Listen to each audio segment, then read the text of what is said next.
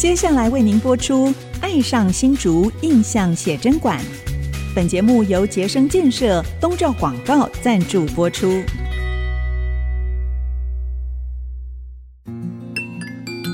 新竹是个有风的地方，新竹是个有故事的地方，有风就有故事。爱上新竹节目，带您从人文地景产重新发现新竹的丰富精彩。现在，乘着新竹风的翅膀，邀您一起爱上新竹。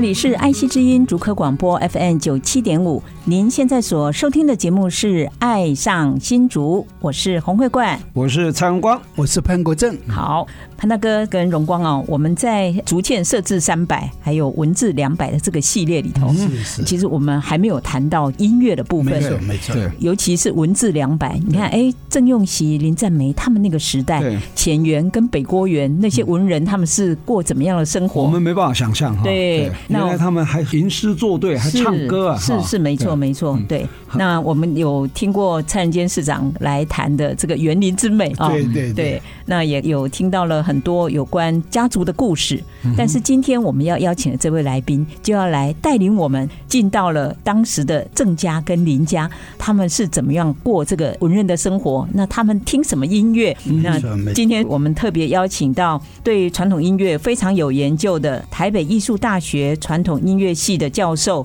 杨香林杨教授来到我们现场，杨老师你好，你好，主持人好，各位听众朋友大家好，对，是。声音好好听，嗯，我们声音被比下去了，换位置了啊，杨老师啊，是我听他的一场演讲，哇，我发现哇，他讲那个郑家跟林家的那个音乐啊，是。啊，哇，那文风贯北台啊，没错，就真的是那个跟那个连横讲的，是。文酒之会贯北台，讲的就是浅园跟北郭园。嗯，所以我们今天主题在文字两百这个对郑用锡北郭园对。跟这个浅园这样的这个主题在在分享。是。好，那我们先请杨老师来大概介绍一下，对，好，呃，我是杨香玲，是我现在任教于国立台北艺术大学的传统音乐系还有音乐系，那我自己也是台北艺术大学的校友，是音乐学的博士，是，然后另外呢，呃，我也是天战乐季战声乐集的音乐总监，嗯，那活动方面，其实我研究的部分主要是针对传统的文人音乐，嗯，还有这个家族的活动的这个部分，是，那也延伸到就是传统的音乐美学这一块，嗯，对。那但是我自己原来是音乐系主修钢琴的，哇，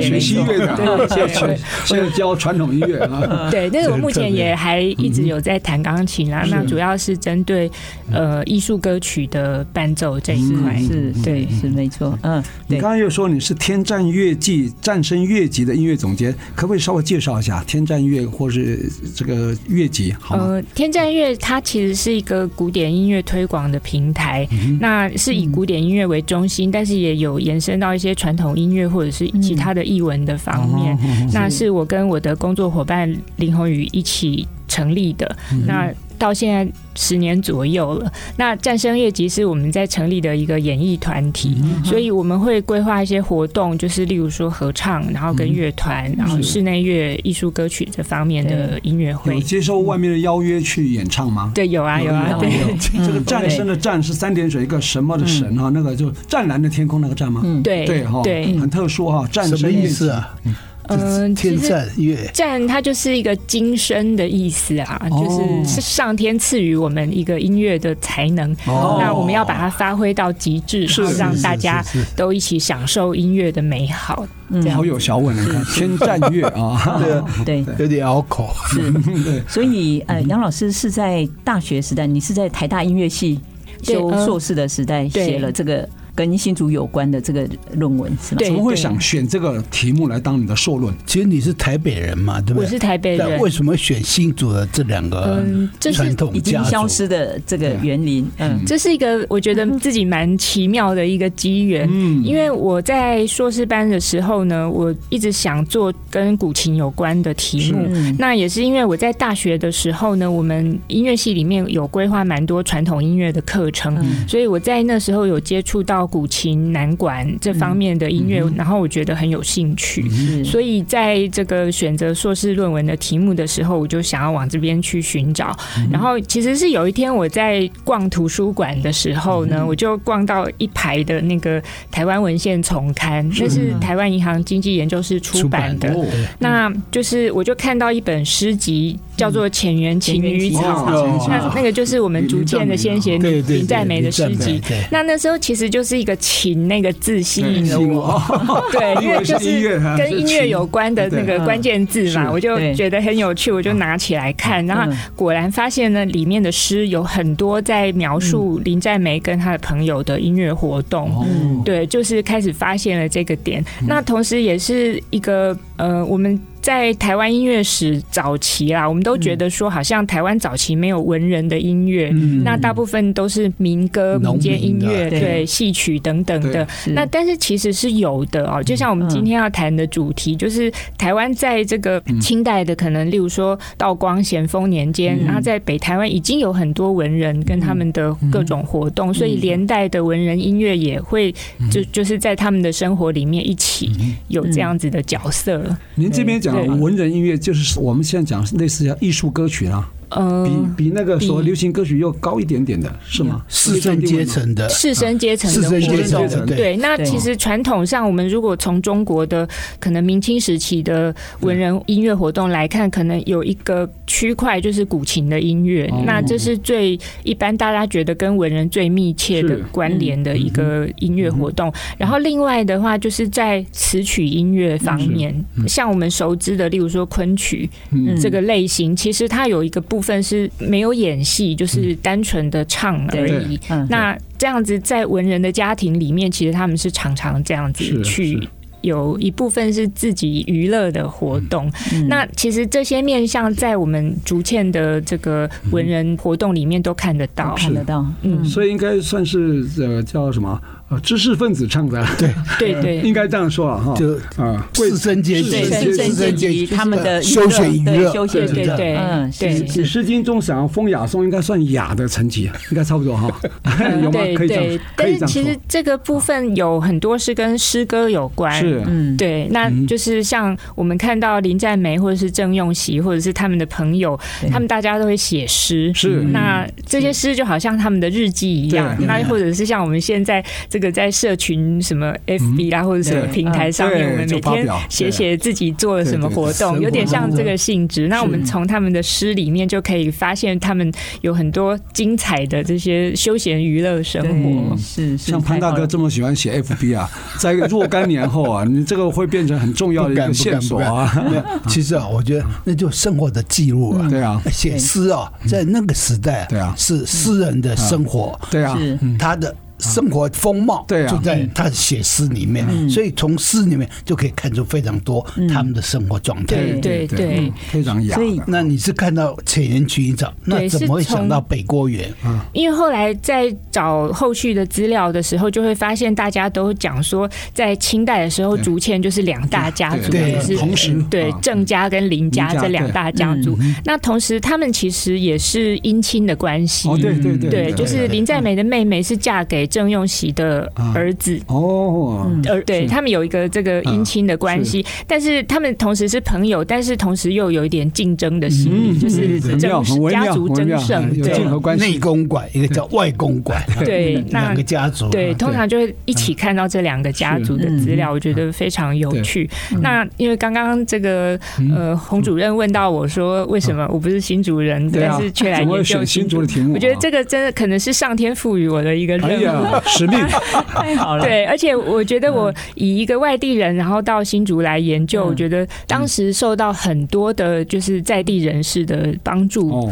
对，那包括像当时在这个文献文化局对的这个王静秋、王静秋女士，对，然后还有一些就是郑林两家族的后人，哦对，因为我对去拜访他们，然后包括也像提供一些资料，对，然后新竹的南管、北管界的一些耆老，他们都。对，很热心的给我帮助，所以我觉得谢水生，谢水生，对对，所以我觉得非常有趣，就是说新竹这个地方的这个呃热爱文史工作的人好像非常多，而且非常的热心。那我到现在好像在这次再度回来新竹，我也有这种感觉，是。对，是文风鼎盛，对对对，竹堑文风冠北台，对，很好的这两个园，这两个园，北郭园哈跟那个浅园，浅园是在城内。北国园在城外嘛，哈，所以这两个园啊很有特别，就是说。北郭园啊，大部分都接待官员，哦。因为郑用锡他是中进士啊，所以他是以科举功名取胜，所以他的宾客也都是当官的。那但是浅园哦，因为他是他是文人，他是文人，所以他接待的大部分都不是官员，而且是诗人墨客这样子，所以这两个家族的对象有很明显的分别。对对，好，我想这个浅园也好，北郭园也好，都会让我们想起好多好多美。浪漫的往事，待会回来，我们请我们杨教授继续跟我们分享。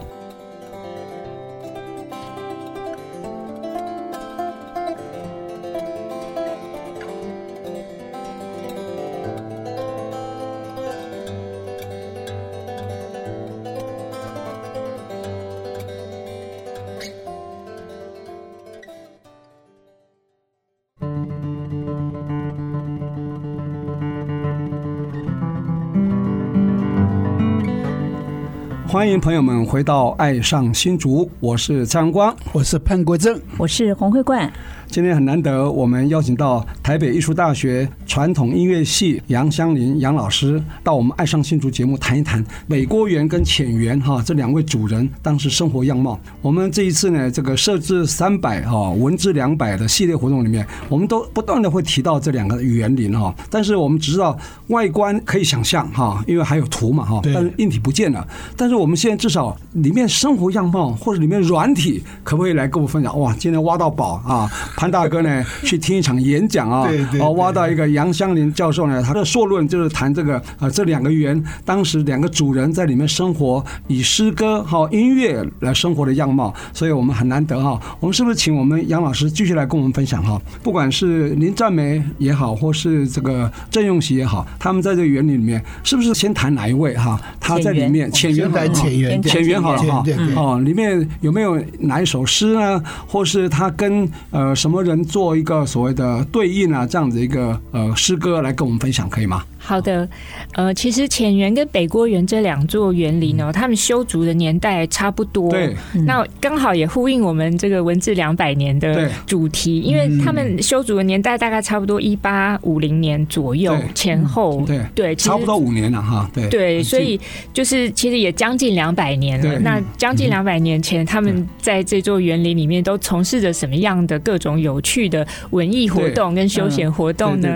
那我们先来看这个。浅园的部分，那它的主人就是林占梅嘛。是。那林占梅本人呢，他不是经由科举得到功名的，他是用捐官的。那但是他就是长大以后，其实他很热爱文艺，所以也非常用功的写诗。他的《浅园晴雨草》里面非常多的诗，那其中提到音乐活动的，其实我统计过，大概有两百首左右，就非常多的诗。那所以他从事的音乐活动呢，大概分几个面向，一个类型是古琴的音乐，他非常非常喜欢古琴，嗯、那甚至喜欢到了他在诗集里面写说呢，他跟琴一起睡觉，晚上抱着琴睡觉，这么热爱的程度。打仗都抱着琴，对，真的琴去啊，对对，他的古琴不知道有没有留下来哦。他的琴有留下来，这个我们待会来谈。太可贵了。那我们先看一下，就是说他们在这个前缘里面都怎么样去呃从事这个古琴音乐的活动呢？那林在美本人自己很喜欢弹，那很有趣的是，他有一些朋友是跟他一样喜欢古琴音乐的。那甚至说他的妻妾，因为林在美她娶了好几个。太太，然后有很多的妻妾，对，那其中至少有三个人，就是他的第二任夫人陈氏，还有他的两个妾，一个叫做叶佩凤，另外一个叫做杜淑雅。那杜淑雅其实，在后来后辈的新竹文人的记载里面，也蛮常提到他的。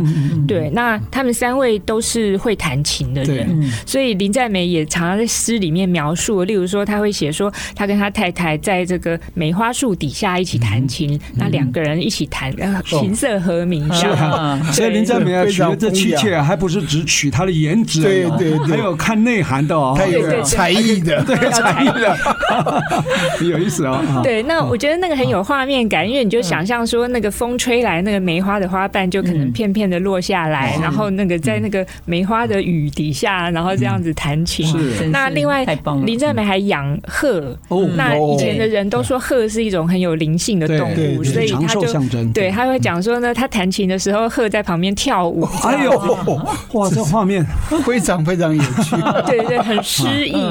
对，所以就是类似这样子的描写呢，都给我们很多的想象。那另外就是大家知道浅园这座园林，它现在虽然已经被破坏了，也找不到了，但是在诗里面留下很多记录。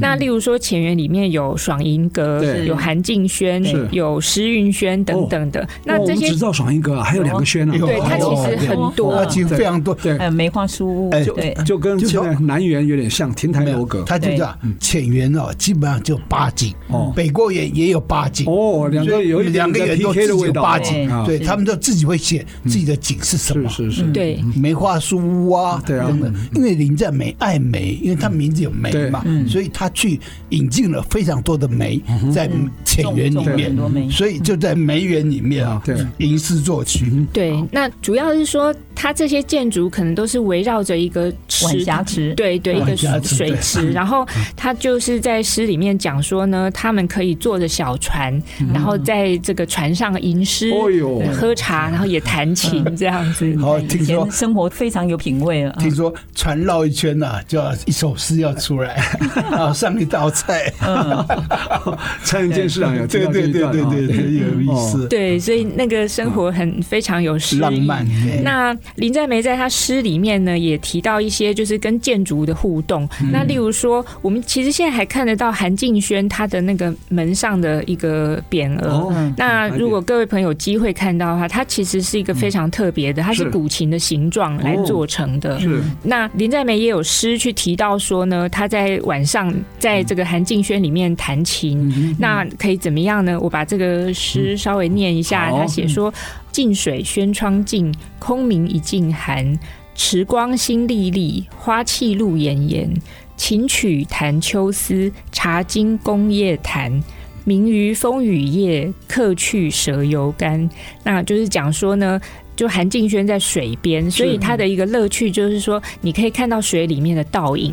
那当你在弹琴或者喝茶的时候，一边看着水里面的倒影，它特别的有趣。嗯，是是，非常浪漫，很诗意啊。我很好奇，当时他是用什么语言来吟这个诗啊？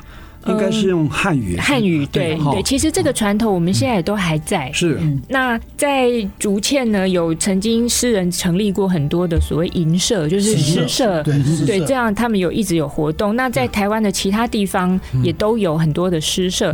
那这些诗社一直经过日治时期，一直传到今天。那其实我有去拜访过一些诗人他们的聚会哦，那他们就是像刚刚这个蔡局长说的汉语吟诗，然后他其实有一个曲。曲调很像半念半唱的感觉，非常非常有韵味。嗯，那个诗社我很清楚。我们新埔有一个叫大兴银社，对，嗯，关系有个陶社，陶社，陶社还有在运运用，他理事长都还有在改选，对对对对。吴立芳吴老师啊，就是他主社，主社，对，竹社。跟梅社今年都一百六十周年，所以当时的梅梅竹赛还 起来有自啊，就打了。哦，当时好文呢，你看用诗啊来来比赛，做对。对对。所以林占梅他的琴友除了他的妻妾之外。好像还有很多，对，还有非常多的朋友。因为林在梅年轻的时候曾经去过大陆几年，就是他的岳父带他去游历北京，所以他在北京曾经认识一位叫做新莲的朋友。那这位新莲他字怡泉，那后来他曾经来台湾当过官，他当的是鹿港同知。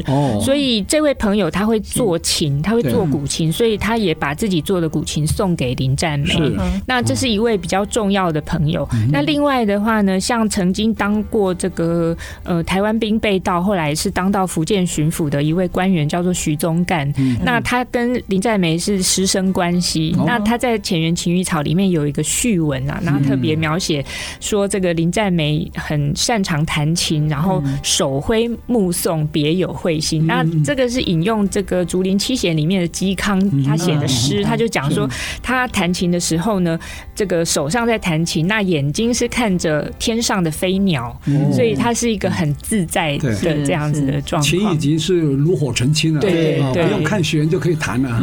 对对，而且 他带着琴去打仗，也还写诗是。对对，还有他打什么仗呢？打仗就是平定代潮川之乱。哦，之乱代潮川之乱。台湾是三个民变庙的副总就是代潮川之乱。对对对，他是因为代潮川把毁家出难，把他家里的财产卖掉，都在那个城隍庙拍卖。对。拍卖募款，然后组织团练，把田园的财产这些拿出来卖，拍卖。宝物啊，对对，所以林在梅城隍庙能拍卖，对，他是允文允武啦，对对，能打仗，他也能够吟诗弹琴，对对。对，打仗还带着琴，所以我觉得新竹要树立铜像啊，林在美一定要要树立，而且要把它琴一起挂在一起。蔡琴市长说，其实浅园有机会哈，没有办法在原址重建，也可以找一个适当地点。比方说，现在在那个以前五号公园，五号公园那边，对啊，就克雅山，克雅山那上面啊，可以有机会啊，我觉得。对。那林在梅他的古琴呢，其实现在留下来有一张比较有名的是叫做万货松。那它的记载是说它是唐代的古琴，所以它是一个非常有价值的古董。那现在它的拥有者是台北的一个也是诗人，叫做洪以南的后人，他的手中。那林在梅的后人呃林世桥校长哦，他曾经。就是委托我们新竹市的，不是买是复制。哦，对对，他请这个也是我们新竹的制琴师单志渊老师，单志渊老师。对，请他复制，就是照原样复制，然后就是他的那个琴的背后都还有铭文，就是记载说这个琴的来历是什么什么这样子。有没有如愿呢？复制？有有有，然后他是现在是收藏在这个清华大学，好，就在清华大学文物馆嘛，哈，对对，那现在去参观还看得到，对，没错，非常。珍贵的哈，听众朋友千万不要错过。好，待会我们回来再请我们杨教授继续来跟我们谈。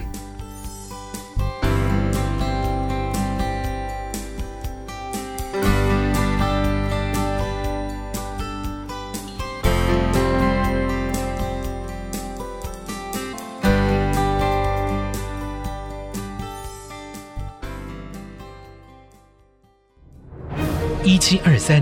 淡水厅治设立于竹堑城，一八二三北门郑家郑用锡金榜题名，史称开台进士。二零二三，我们回望竹堑城。爱上新竹印象写真馆全新系列，设置三百，文治两百，穿越今昔，相遇二三竹堑城，现正播出中。让文化领航家潘国正、蔡荣光从两个百年里程碑出发。带我们一起巡游新竹时光隧道。杰生建设东照广告邀请您漫步在新竹的历史长河，一起发现在地的美好与感动。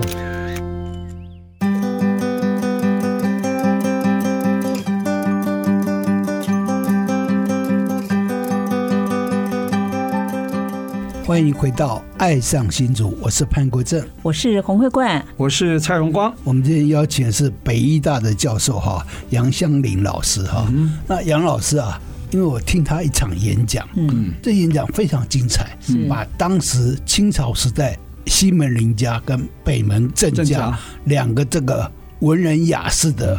风雅的译文生活都在诗里面，所以今天特别请他来。刚刚讲到这个呃万货松浅园的万货松，这个林世桥校长已经把它复制，然后现在我们在这个清大文物馆可以看得到。然后浅园里面还有什么样的译文活动？嗯。嗯。嗯，浅园的主人林在梅，他除了热爱古琴之外呢，他也有其他音乐方面的才能。那在这个新竹县志里面呢，曾经提到说，在林在梅那个时期，他们成立过一个南管的馆阁，叫做金星堂。那金星堂现在已经没有流传下来，但是在浅园琴与草里面的这个诗集的描写里面，我们可以发现它有非常多样性的音乐活动。例如说，他会记载的说，他唱曲啊，然后弹琵琶啦，吹笛子啦，弹古。筝啊之类的，那不是全部他自己一个人来哦。他其实呃，他们家的那个婢女啊，就是有很多对，除了妻妾会音乐之外，婢女也都会。真的，对，还会要唱南管的，对，才能够录取。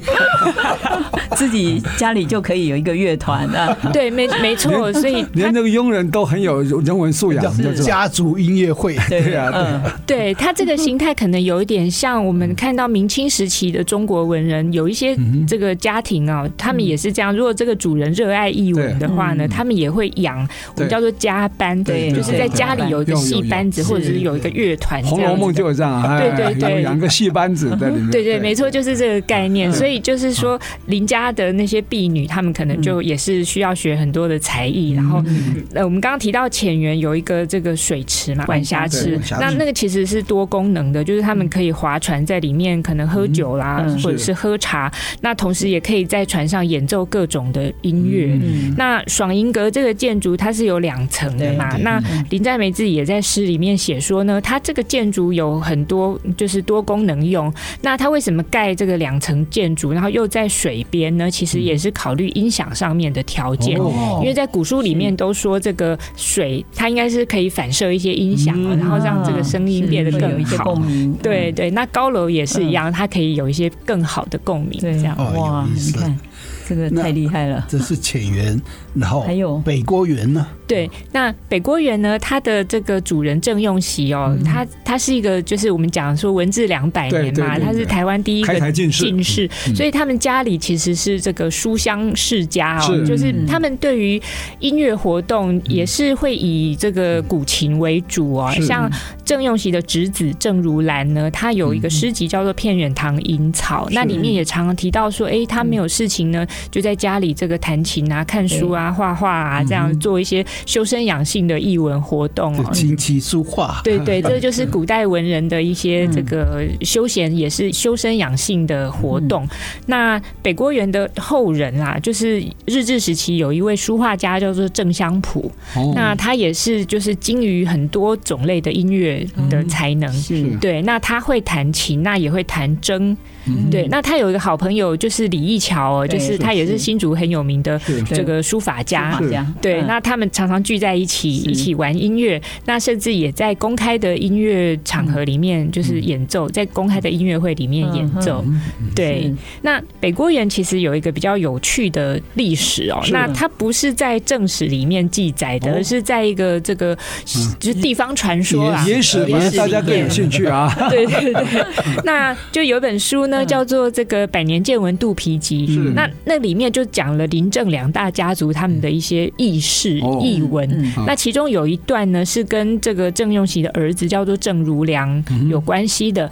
那郑如良跟林在梅其实是姻亲啊，那他们两位可能也是就是地方上的这个意见领袖哦。那郑如良他很喜欢戏曲，所以他这个《百年见闻肚皮集里面是讲说呢，他在他们家的武馆呢，就是以前呃，我们知道像北管戏曲，它的组织民间组织其实是曲管跟武馆可能在一起的，就是地方的子弟他们建立的一个这个地方性的组织。那如果有事情，他们可以去打仗，可以去保卫，有点像团练啊。对对，有点像团练，但是他们同时可能也常常是有就是一起练习北管戏曲这样子的活动。我们琼林的客家舞狮也是这样，他其实是他是防御的，借着舞狮来练身体。对，但是有外来来侵犯的时候，他们也可以集合起来，一起来抵御外侮啊。对，然后就是这故事里面就讲说，郑如良呢就看他们武馆里面的人呢在练习北管戏曲，他也觉得说，哎，他也很有兴趣，所以他就教啊，就请个老师呢到他这个北郭园里面来教他。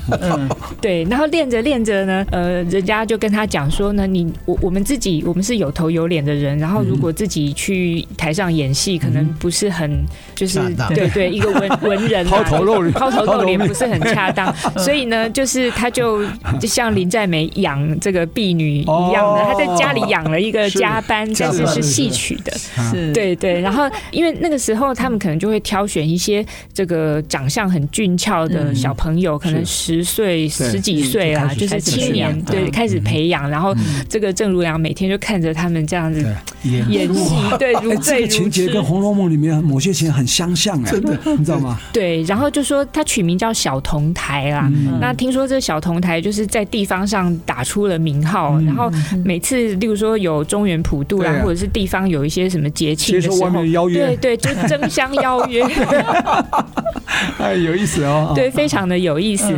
但是这是一个比较就是玩的很入迷的例子啊。但是其实一般的这个地方家族呢，他们家里有一些，例如说喜庆活动啦，过年逢年过节，或者是有一些这个祭典仪式的时候，也是通常会请戏班来家里演出，对，来来演戏。那像那个有一位也是北郭园的后人，叫做郑义宗，他写了一本叫做《历劫归来话半生》。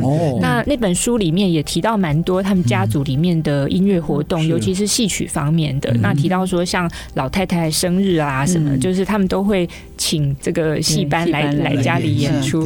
那我看他那书里面也蛮有趣，他就描述到说他小时候就是经过这个北郭园里面，他也一样是有一个水池的，对，所以那水池其实是园林建筑里面蛮重要的一个要素。元素。对，然后他就讲说，哎，他们小时候家里有这个孔雀啊，就是就等着孔雀开屏啊，或者是家里还会养梅花鹿之类的。对，所以其实园林生活，养马，对，他其实是一个休闲，但是也是一个，就是说你在工作很繁忙之余，然后你到这个园林里面来放松心情的一个方式。那同时在里面从事一些艺文、书画、音乐活动，它都可以帮助你就是放松，然后同时培养一些这个兴趣爱好，然后觉得人生可以有很多享受的这个机会。这样真的是金不如古啊！我说我们现在应该要少用一些三 C 产品，心向往之啊！对对对哈！我们现在 现在看起来我刷 iPad，对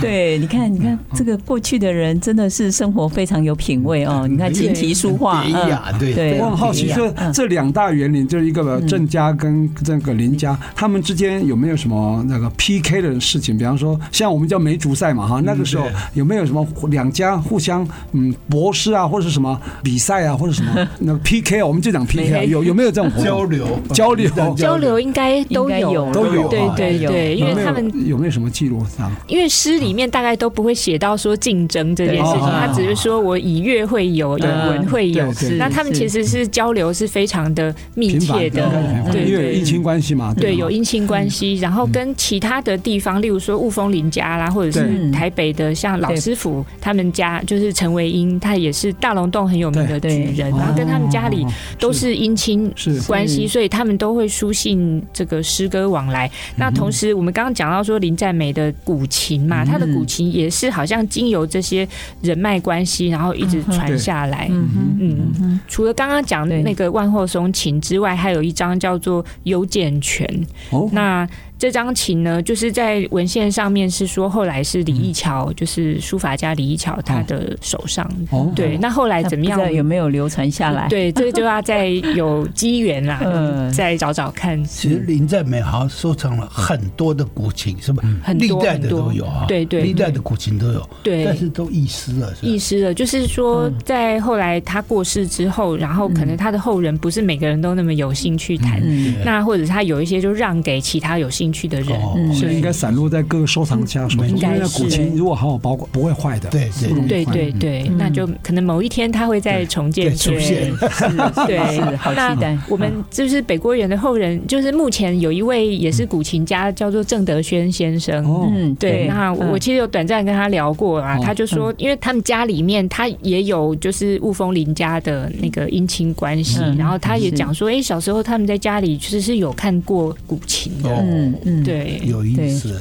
是是，所以今天我们邀请到杨香林教授来我们谈，其实就是以他以这个台大音乐所的硕论为主。是，那硕论呢题目我跟大家分享一下哈，是清纪啊，清朝末年哈，呃，台湾竹堑地方士绅的音乐活动，以林郑两大家族为中心。对，所以你看他不是新主人，却以这个新竹两大家族的音乐活动来当做他的硕论的一个主题。今天才让我们这个所谓的设置三百文治两百。好，多了很多呃软体的哈，还有个生活的样貌，没错没错，增加精彩度啊！而且博士论文是不是跟我们分享一下？嗯，我的博士论文主要是针对古琴的部分，然后呃再扩大到去收集整个台湾的资料。是，对。那我其实主要还是放在清代跟日治时期的这个部分是去搜寻啦。那日治时期我们也会发现非常多很有趣的材料。嗯，杨老师的博士论文哈是台北艺术大。大学的啊，他是台湾古琴音乐之文人性传承啊。那我想下一段呢，我们再请他继续跟我们分享。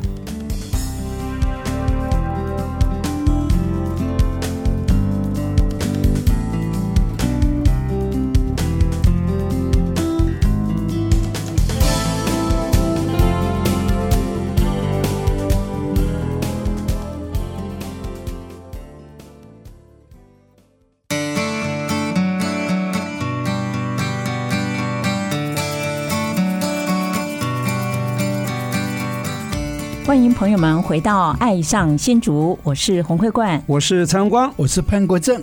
哇，今天真的太棒了！嗯、我们透过杨香林老师的带领，嗯、让我们好像真的是穿越时空，然后我们走到了回到两百年前，对，两百年前北郭园，北郭园的生活，是是，我我们去共同参与了当年的文人的生活，生活样貌。对，我们刚很感慨，就是说，哎，你看这个两百年前的人生活这么有品质，你看他们的生活美学。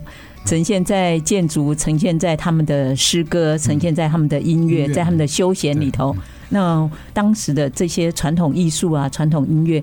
嗯，现在在我们二十一世纪的当代，特别是在我们竹堑地区，到底还留下什么？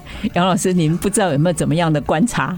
其实我们现在学古琴的人蛮多的，多的，对，比越来越多，对，蛮多的。所以其实它像我们现在很多，例如说 YouTube 啊，一些影音平台，你也都可以很容易的去找到古琴演奏的影片。所以这个音乐教学的，对对对，甚至有教学，没有错。那所以我觉得说。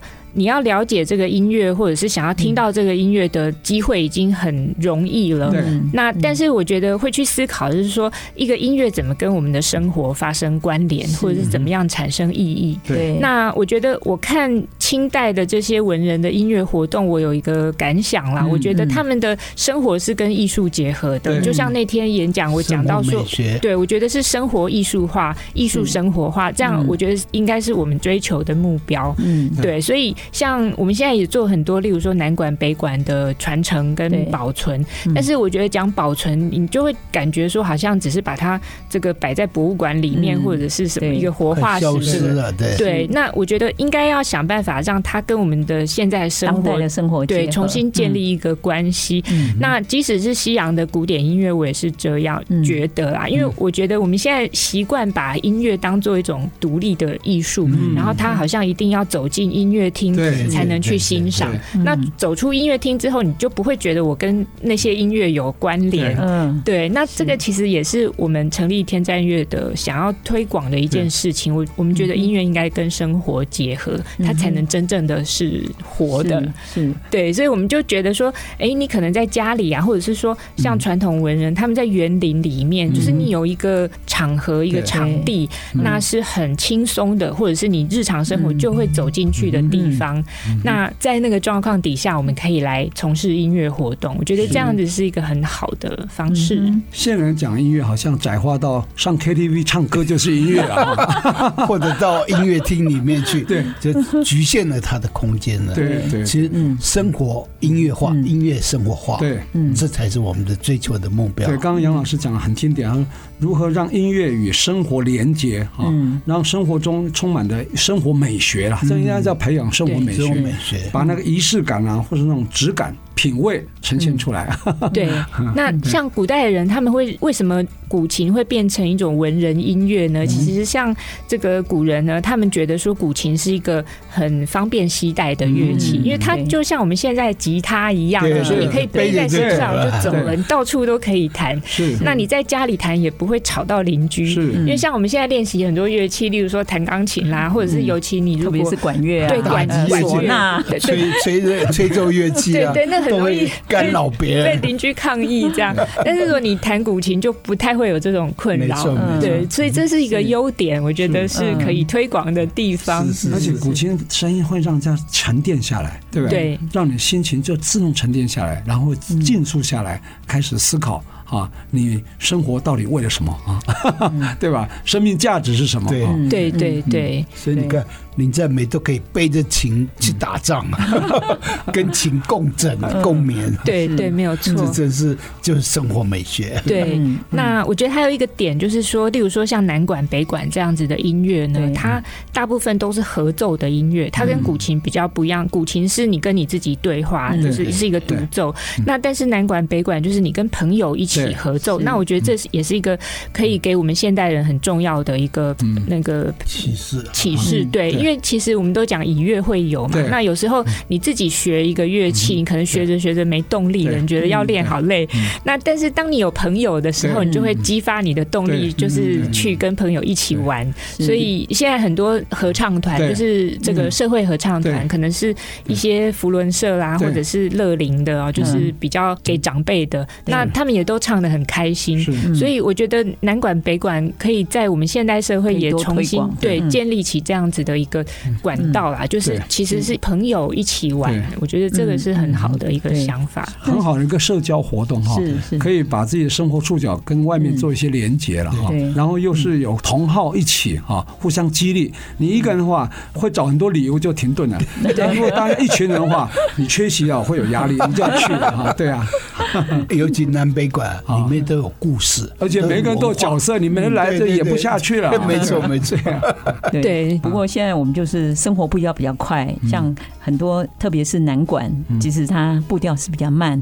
我觉得应该大家要学习，就是改变心态，改变我们的生活节奏，步调慢下来。对，嗯，我觉得这是我们现在人蛮需要的，因为我们现在资讯太多了，太密集了，所以导致我们每个人都很焦虑。对，那生活步调太快，你没办法喘气哦。像我们主科的这些 撑起台湾经济的这些工程师，加班加班，对对，每天工作很累，但是你。这种状况之下，你可能反而需要一个让你的这个身心可以比较疏解、比较安静的休闲活动。我常常讲啊，我们现在喜欢追求流行、追逐流行，结果呢，等你追到的时候啊，新的流行又出来了，对，你永远就追不到，然后你就觉得很焦虑、很疲惫哈，还不如停下脚步看看传统的哈，古时候的哎。反而让你的心情沉淀下来，反而会让你觉得有些新的体悟跟那个一个想法出来啊。对对，而且像南北馆里面，它的戏曲的故事很多。嗯，那这些戏曲故事虽然跟我们现在生活好像没有什么关联，但是我觉得艺术的一种功用，它就是让我们超脱这个日常的俗气的生活。那这些故事，它可能带领你到一个想象的空间，就是你会投入在那个就是跟你的现实生活不一样的那个世界。那反而可能对我们的呃心灵是好的。嗯，对，你可以拓展你的想象力。哎，其实我们现在看板桥的林家花园，还有雾峰的林家花园，都有戏台子。对，反而我们新竹没有啊。就说当年的这个前园跟北郭园有里面有戏台子嘛。哈，对，它可能是多功能的使用，对，就是都可以掩盖也有对对，因为你看他们都有养家班，所以显见是会有这样子的活动需求，对。对，所以你看，哎，我们这个。呃，设置三百跟文字两百有出现了很多的这个课题哦，对，比如说，哎，我们很期待未来在五号公园可以重建，对，爽银阁，至少爽银阁嘛，浅园重建有点困难，对，至少爽银阁，浅园对浅园的局部啊，至少那个晚霞池跟那个爽音格要嘛，然后不只是硬体，更重要是这个软体，对对，哎，能够有很多的这些文化的活动，呃，诗歌的吟唱，或者是这些古琴。的演奏，南音北管戏曲的演奏，我觉得那个整个就会火起来了。对，我觉得软体其实是比硬体更重要。是，其实我觉得，嗯，光是把浅园晴雨草的两千多首诗啊，嗯，种在这个爽音阁那里，哇，那就多吸引人呐，对不对？是，走过去就是一首诗，就是文学步道啊。很可惜，我我精彩啊！对我说，我们新竹的教育局应该要有属于我们自己新竹的一些教材。文学对，对我我们的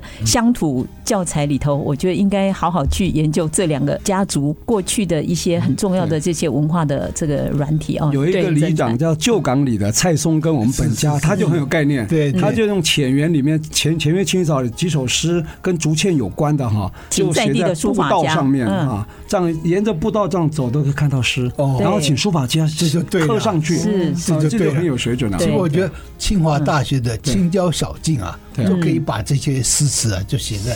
其实我们看那个清华大学里面图书馆，他就把郑愁予写的诗就写布在上面。对，所以你每天经过你就。记得嘛？因为郑愁予是清大的校友。对对对，嗯，我想最后呢，我还是想借重一下杨教授，因为你是学西方音乐起家嘛，啊，你一定从小就是呃学钢琴啊，读音乐系啊。但是你现在学成了，反而是教传统音乐啊，古琴。你觉得这个传统跟西方，或是东方跟西方这两个音乐之间有没有什么对话的机会？你觉得？嗯、呃，其实我们传音系现在做很多是跨界的。创作的这个尝试，那包括像南管、北管，然后跟西洋乐器的结合一起创作。那我们也很鼓励学生就是自己创作，对，他用他自己主修的乐器，然后他可能找朋友。那像我们现在有一些也是亚洲音乐方面课程，例如说我们会请印度的，然后请的东南亚的一些这个老师来上课。那学生也就会尝试着把这些多元的不同的音乐来组合创作。所以我觉得这个都是未来可以。尝试的方向，那但是我我觉得说，虽然我们有时候会去强调说，这个西方音乐跟这个传统的音乐它有很多的不同，那它确实有很多的不同，但是某一些理念或者是某一些观点上面，它还是有整合结合的可能。对对，很好玩，就像这个刀郎的《罗刹海市》哈，他用古典文学变成一个流行音乐，这也是很好的一个对话，对吧？哈，这个反而不会失传了啊。对对对。嗯啊，今天很难得，我们邀请到这个台北艺术大学传统音乐系的杨香林杨老师来跟我们谈这个呃新竹两大庭园哈，北郭园跟浅园里面的文人生活的样貌哈。那我们知道硬体不见了，但软体的那个一些东西还在哈。我们觉得充满期待，看爽音阁或晚霞池能不能在一个适当的地方来重建。嗯，我们设置三百文字两百这个系列已经做了十二集了。对啊。谈了非常多，各个不同领域了，有这个历史、文学、建筑，还有音乐，对哦。各个不同领域的人，美食都有，是是，哎，对，美食也有，对啊，对，同之宴嘛，没错，没错，对，让大家更立体的可以回到当时呃淡水厅时代哦，对啊，一个城市能够逢到设置三百或文治两百这样一个百年难得一见的这么一个机遇呢，应该好好把握，没错，来办一些活动，勾起很多市民的一个回忆啊，哈，其实这是每个城市都有每个城市的城市里程碑，对，那设置三百文治两百就是一个里程碑，对，甚至其实今年啊，新竹活在一百一十周年都没有人理会，对，其实这都是城市的里程碑，对，我们希望这个城市啊能够继续走下去，对，当然也要感谢清华大学文物馆哈，对对，催生这样一个展览，我们才有这样一个系列，杨啊，谢小琴啊，对对教授哈，对，希望以后我们有更多的主题、更多的题材或更多的时间点哈，来策划一系列有趣又有意义的节目，对。啊，再一次我感谢我们杨老师啊，大老远从台北赶下来哈。